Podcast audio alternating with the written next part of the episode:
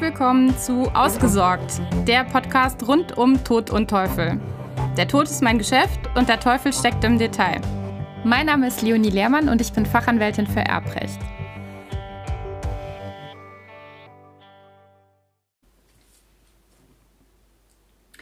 Abfindungszahlungen an Geschwister sind mein heutiges Thema.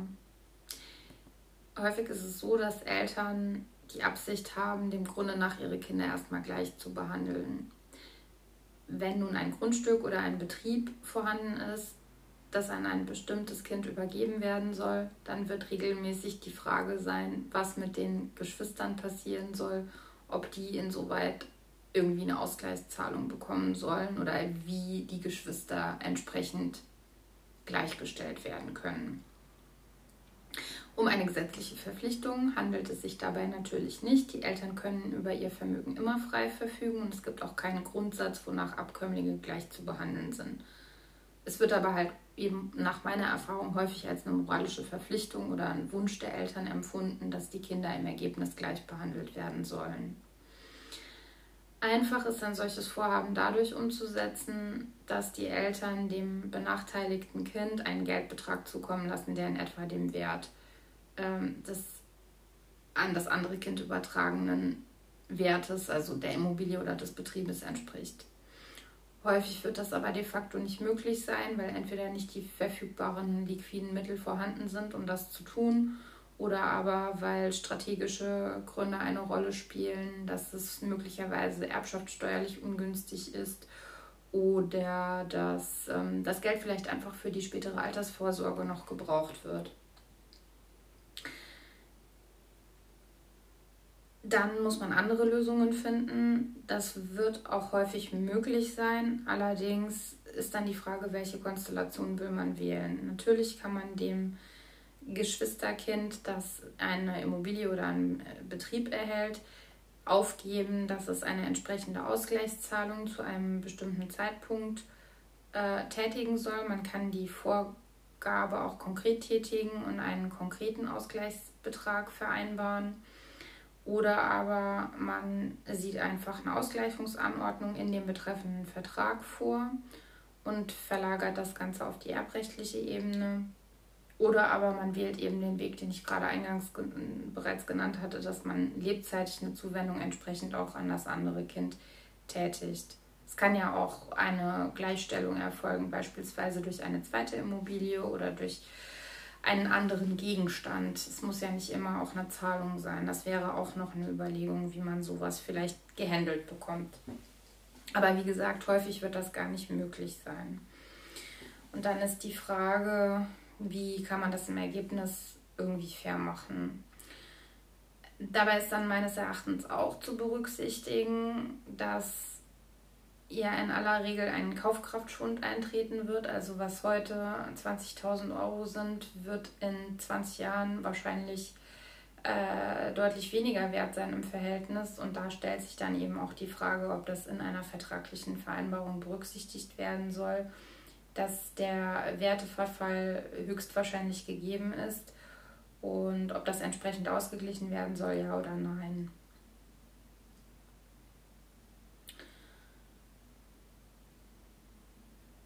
Man sollte auch berücksichtigen, gerade bei der Übertragung von Immobilien wird ja häufig äh, ein Niesbrauchsrecht vorbehalten oder ein, oder ein Wohnrecht oder aber es werden Pflegeleistungen vereinbart ähm, oder eine dauernde Last sogar, dass ein Abkömmling, der die Immobilie übernimmt, dann sogar monatliche Zahlungen noch an die Eltern leisten soll, um deren weitere Versorgung abzusichern. In allen diesen Fällen ist natürlich im Ergebnis zu berücksichtigen, wenn man eine Abfindungszahlung an ein Geschwisterkind vorsehen möchte, dass diese ganzen Gegenleistungen, also Niesbrauch, Pflegeverpflichtung und so weiter, den Wert der eigentlichen Schenkung ja mindern. Das ist ja für denjenigen, der eine Immobilie bekommt, nicht nur angenehm, wenn er äh, Verpflichtungen zur Instandhaltung der Immobilie erhält beispielsweise.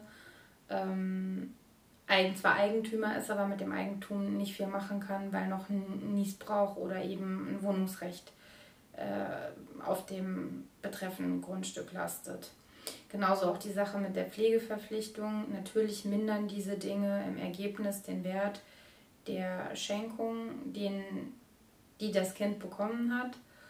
Und das sollte man meines Erachtens dann auch entsprechend bei einer Abfindungszahlung an ein weichendes Geschwisterkind auch berücksichtigen. Also zumindest sollte man sich darüber bewusst sein, dass der Ausgleichungsbetrag dann gegebenenfalls eben geringer anzusetzen ist mit Blick auf diese ganzen Leistungen.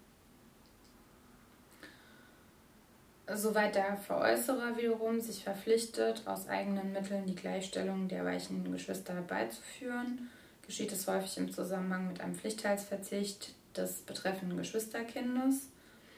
Wenn ein Geschwisterkind allerdings keinen Pflichtteilsverzicht abgeben möchte, dann kann man es natürlich auch nicht dazu zwingen. Das ist immer zu berücksichtigen. Der Pflichtteilsverzicht ist natürlich eine sehr angenehme Variante für das Kind, das etwas bekommt.